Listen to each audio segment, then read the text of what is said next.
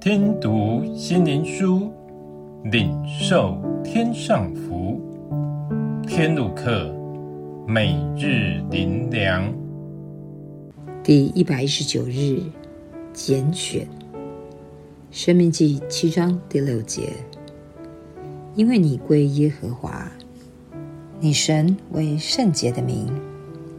耶和华你神从地上的万民中拣选你，特作自己的子民。拣选让人想到的是特权，如富二代因是含金汤匙出生，所以得到一般人所没有的福分。中签好像很类似拣选，抽中大奖让人开心。但当兵时抽中危险地方，让人忧心。所以面对拣选，是人无法掌控的，是特别的境遇。世人以为拣选的福，也不是真福。如富二代常变成败家子，人以为的祸，也不是真祸。当人落入艰难环境，却成为人生美好的历练。使我们倚靠神而败不复活，如毛毛虫破茧而出，得着全新的生命。全能神却说我们是他的拣选，是他神圣的爱临到我们。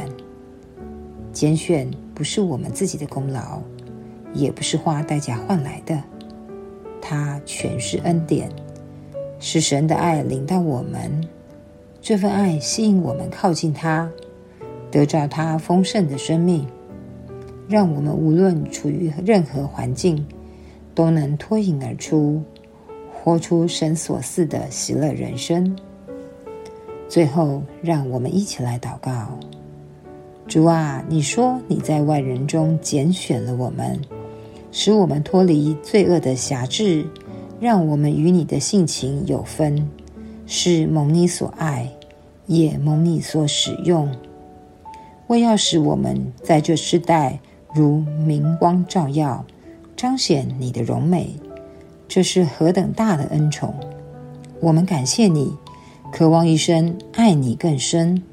奉主耶稣的名祷告，阿门。